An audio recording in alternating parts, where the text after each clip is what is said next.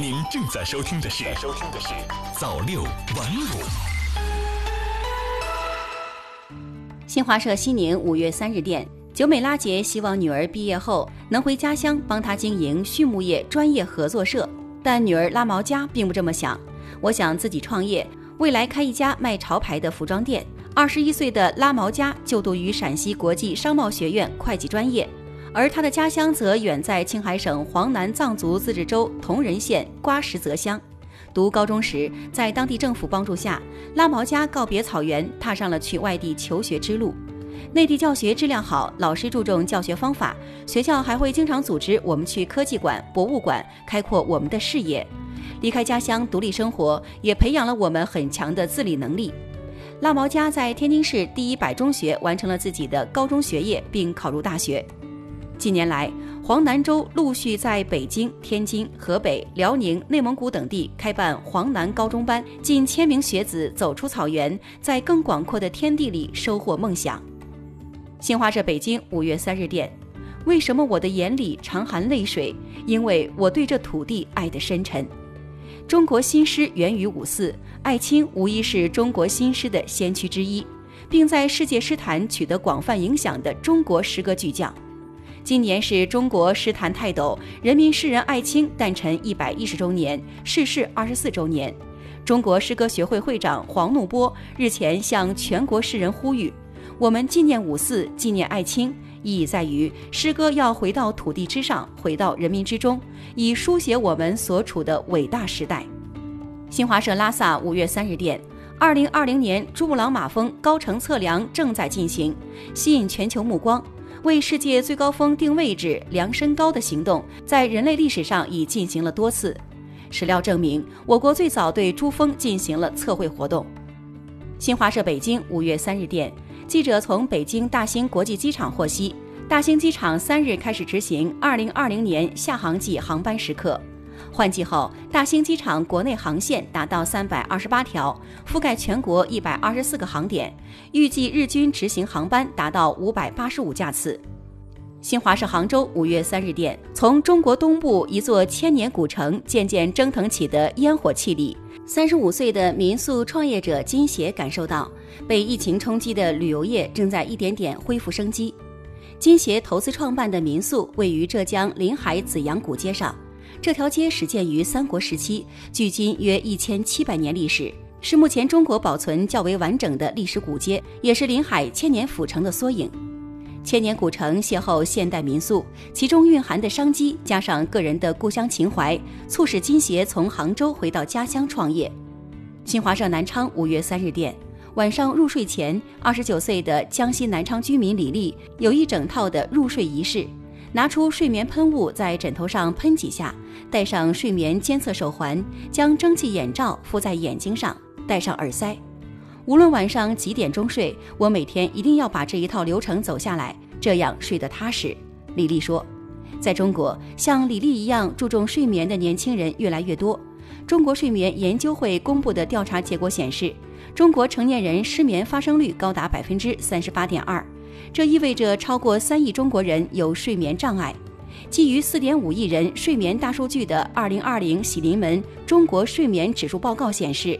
二零一九年九零后，包括九五后和零零后，占总失眠人群的百分之三十六点七，百分之六十七点四的人购买过助眠产品，九零后占百分之六十二。新华社长沙五月三日电。傍晚时分，二胡锣鼓升起，身着戏服的女演员挥舞着手袖，翩然登场。在长沙市老字号火宫殿院内，一场湘剧表演赢得阵阵喝彩。中国中部城市长沙业经济繁荣，位于市中心湘江畔的五一商圈备受市民游客追捧，被人们誉为网红商圈。每年大量国内外游客慕名而来，在此消费打卡。新冠肺炎疫情发生后。五一商圈受到较大冲击，店铺全部闭门谢客。五一小长假期间，该商圈全面复式复业，重新恢复生机，再现昔日活力。新华社台北五月三日电，由于新冠肺炎疫情缓解且天气晴好，五一三天连假，台湾地区不少景点和夜市出现许久不见的回暖客流。商家和业者期盼更多人来，以带动消费，活络经济。但台当局却显得犹豫许多，一些控制人潮的做法引发质疑。新华社香港五月三日电，香港特区政府政务司司长张建宗三日表示，香港基本法赋予香港特区“一国两制”的独特优势及保障，“一国”是实行两制的前提、基础和根本。只有坚持一国原则和尊重两制差异，将维护中央全面管制权和保障香港特区的高度自治权有机结合起来，一国两制的实践才能行稳致远。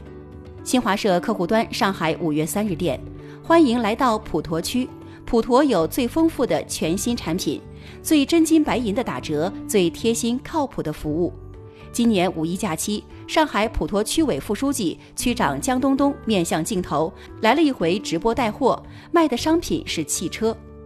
新华社北京五月三日电，三日九时，北京市东城区赵家楼社区的绿色生活驿站前，垃圾分类指导员曲丽正指导前来投放垃圾的社区居民进行垃圾分类。厨余垃圾倒在绿桶，塑料袋要分开投进灰桶中。曲丽口中的绿桶、灰桶，正是北京市新版《北京市生活垃圾管理条例》中对垃圾桶的几种分类。根据条例，北京市生活垃圾可分为厨余垃圾、可回收物、有害垃圾、其他垃圾四类，而垃圾桶的颜色也分别对应绿色、蓝色、红色和灰色。市民需根据垃圾类别对生活垃圾进行分类。曲丽的日常工作之一就是指导社区居民进行垃圾分类。除了指导社区居民做好分类，区丽和同事们还会帮助社区居民进行再生资源回收，按照纸箱、塑料、易拉罐等种类分别计价。完成垃圾分类的居民，我们会为他们积分，定期进行积分兑换，可以用积分换香皂、大米之类的生活用品。新华社巴黎五月三日电，法国巴斯德研究所二日发布新闻公报称。法国多家研究机构参与的调查发现了该国第一只携带新冠病毒的宠物猫。与世界上此前发现的案例一样，这只猫和一名新冠患者曾生活在一起。新华社莫斯科五月三日电，综合新华社驻亚欧地区记者报道，俄罗斯防疫指挥部三日发布的数据显示，俄单日新增确诊病例过万。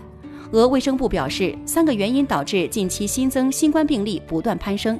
俄罗斯、白俄罗斯、哈萨克斯坦政府近日分别表达了对中国防控经验的重视和对中方援助的感谢。新华社里斯本五月三日电，葡萄牙二日午夜结束为抗击新冠疫情而实施的持续四十五天的国家紧急状态，自三日零时起进入灾害状态，这标志着葡萄牙疫情应对举措降级，由全面防疫转为抗疫与恢复经济并举。葡萄牙总理科斯塔强调，结束国家紧急状态并不意味着疫情已经消失，相反，必须保持高水准的遏制态势，继续抗击新冠疫情。新华社首尔五月三日电，韩国军方联合参谋本部三日说，位于韩朝非军事区的一处韩国军队哨所，当天上午被朝鲜方面发射的数发枪弹击中，未造成人员伤亡和装备损失。韩军联合参谋本部说。当地时间上午七时四十一分许，朝鲜方面向位于非军事区中部的这处哨所开枪，哨所被数发枪弹击中。韩军指挥官随即下令两次开枪回击，并播放警告广播。据韩联社援引联合参谋本部的消息说，朝方有意进行挑衅性枪击的可能性较低。新华社洛杉矶五月二日电。中美两国上百名演艺界人士二日举行“四海一心，共抗疫情”线上公益音乐会，用歌声和音乐鼓舞正在与新冠病毒斗争的两国人民，并向一线医务人员和其他抗疫人员表达敬意。新华社柏林五月三日电，据德国媒体三日报道，德国内政部长泽霍费尔对五月重启德甲联赛表示支持，但开出了严格条件：只要有一名队员感染新冠病毒。其所在球队和上一场比赛的对手球队中所有球员都要隔离。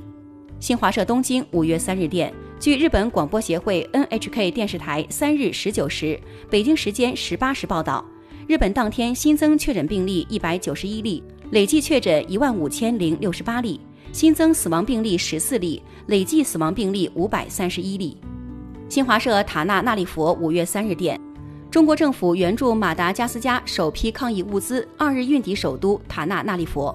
这批物资包括医用防护服、额温计、口罩和护目镜等。当天运抵塔纳纳利佛北部的伊瓦图国际机场。中国驻马达加斯加大使杨小荣、马达加斯加卫生部长艾哈迈德等参加了在机场举行的物资交接仪式。早六晚五，新华媒体创意工厂诚意出品。